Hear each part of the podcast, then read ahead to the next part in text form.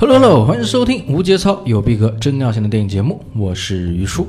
今年的北京电影节开幕在即，在翻阅往年展映片单时呢，于叔意外发现了一部极不起眼的片子，印证了那句网络流行语啊：好看的皮囊千篇一律，有趣的灵魂四百多斤。这部电影呢，叫做《行走的距离》。啊，人不可貌相，绝大多数时候呢，不过是一句虚伪的掩饰。在这个看脸的时代，人们压根呢没有耐心去了解一副丑陋皮囊底下是不是存在有趣的灵魂。正如你在街上看到一个三四百斤的胖子，你不会先去考虑他的性格喜好，而且呢，只会根据胖的这枚标签，去迅速脑补他的饭量有多大，生活如何自理，怎么解决性需求，甚至呢，开始设身处地的焦虑自己该怎么减肥。啊，全片的第一个镜头呢，就是一个肥胖男人的赤裸的样子。啊，这个男人叫做费德，是这部电影的男主角。由于过度肥胖，行动不便，他每天呢宅居在家中，几乎与世隔绝。天亮了起床，他吃一顿糖分过高的早饭，下午呢串手工项链是他的工作。天黑后回房间睡觉。那他生活的街区已经基本荒废，很少有人会路过这里。只有他的妹妹和妹夫每周会来看他一次，但也待不了一会儿就要离开。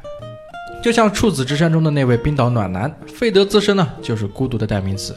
尽管类型标签写的是喜剧，但你已经可以预料到这种幽默背后透露出的更多的是忧伤，甚至呢，保不齐看到最后会忍不住嚎啕大哭。豆瓣评分八点二分，算是一个比较高的评分。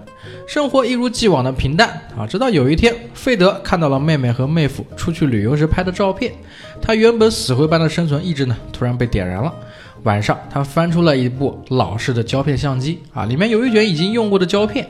第二天呢，费德拄着拐杖出门啊，由于实在太过肥胖，走路呢对费德而言就是一种高强度的运动，走两步要喘三喘。但他还是被外面明媚的阳光、街上踢球的少年们给吸引住了。年轻、运动、生命力，对他而言呢都是触不可及的奢侈品。但也因此，他拥有了比我们更细腻的洞察力和感受力。终于，他到达了目的地啊，一家照片冲洗店。那些被尘封已久的底片被重新赋予了色彩，已经过世的母亲，偷偷暗恋的漂亮姑娘，以及曾经快乐的生活。然后呢，他用有限的预算买了一台打折的二手卡片机，他在相机上穿了根绳子挂在脖子上，像宝贝一样爱不释手。他给家里的一切拍照，桌子、椅子、电话，以及给自己自拍。他甚至拍了自己的肚子，大概是想起来已经很久没见到过脚长什么样。因为相机，费德也获得了两个好朋友，一个是照片冲洗店员保罗，喜欢摇滚乐，喜欢漫画书，后来呢没事就往费德家跑，蹭吃蹭喝蹭电视；另一个则是妹夫，妻管严，后来反抗妻子的管控，加入费德的三人小组。因为不想听老婆瞎逼逼，索性一大早跑来费德家吃早餐。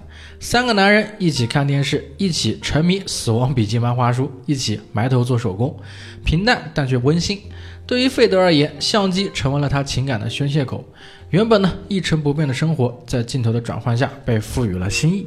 他热爱这种能对于手中的事物有所把控的感觉。他摆弄水果的位置，挤出搞怪的造型。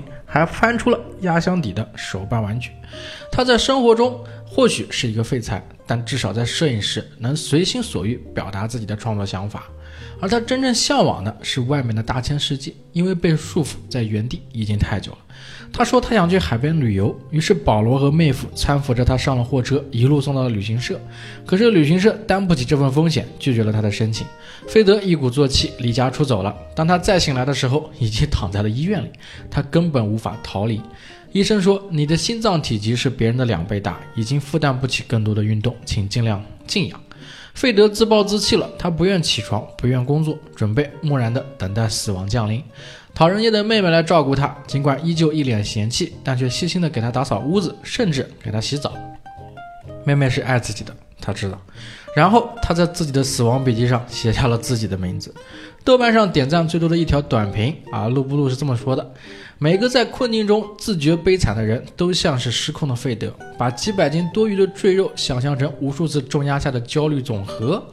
电影中的痛感往往与生活中的酸楚切合，但电影中的暖却不会延伸到每个人的身上，并不是谁都会碰到愿意带自己去海边拍照的朋友。在生活惯性的平淡杀死自己之前，永远都有一个卖出去的机会。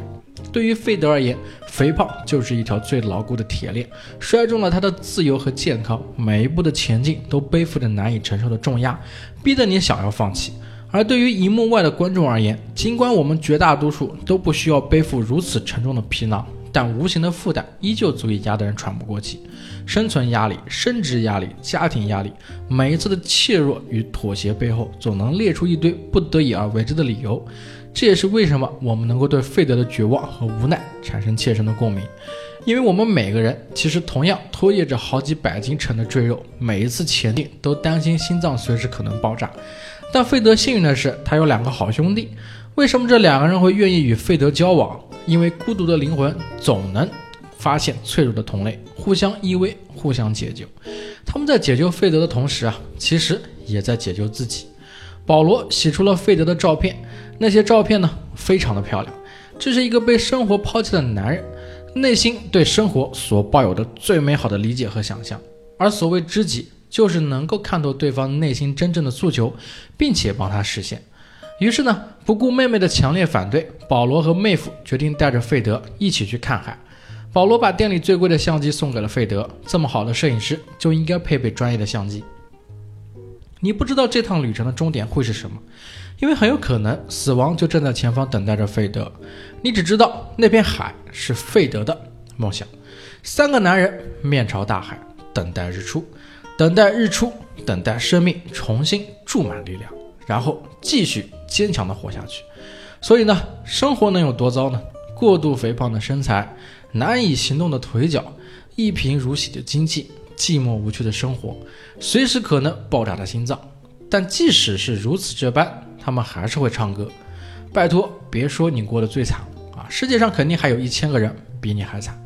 尤其是在这个人人幻想一夜暴富的时代。